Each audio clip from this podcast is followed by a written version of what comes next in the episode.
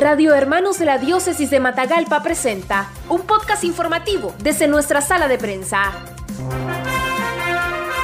Llegará a Nicaragua cuerpo de Jinotegano. El cuerpo de Eleazar Blandón, originario de Jinotega, llegará a tierras nicaragüenses el jueves 27 de agosto, procedente de España. Blandón, de 42 años, falleció a inicios de este mes en el país europeo producto del golpe de las altas temperaturas a las que estaba expuesto en su trabajo, donde recogía sandías. Los familiares del joven ya están coordinados para recibir el cuerpo que llegará en horas de la tarde. Ellos viajarán desde Jinotega para el recibimiento en Managua. Así lo manifestó su hermana Carla Francisca Blandón Herrera mediante una entrevista a Diócesis Media Radio Hermanos. ya tenemos confirmado este, que el 27, este jueves 27 de agosto, a las 2 y 45 de la tarde, este, estará en el aeropuerto de Managua.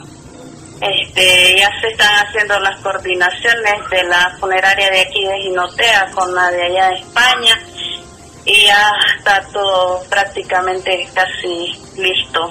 Solo esperar que sea jueves 27. Nosotros como familia nos vamos a trasladar a Managua para recibirlo.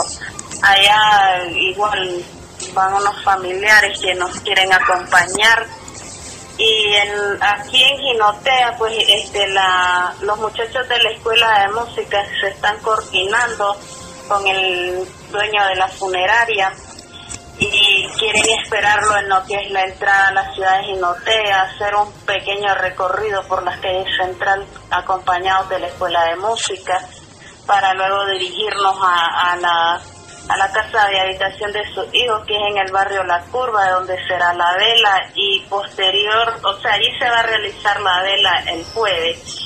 Y el, el viernes por la mañana este se va a trasladar a la escuela de música donde ellos le van a hacer un pequeño homenaje para luego salir y estar a las dos en punto en catedral para la misa. Hicimos un pequeño altar que consistía ahí con la foto de mi hermano, este, unos angelitos y flores en memoria de, de mi hermano. Yo no me siento todavía preparada y todavía para mí es difícil creerlo yo, o sea, yo siento en mi corazón que no es cierto, todavía yo no creo que sea cierto. Y creo que uno nunca está preparado para ese tipo de cosas. Noticias breves, veraz y objetivas en los podcasts informativos de Radio Hermanos. Búscalos en nuestro Facebook, Radio Hermanos.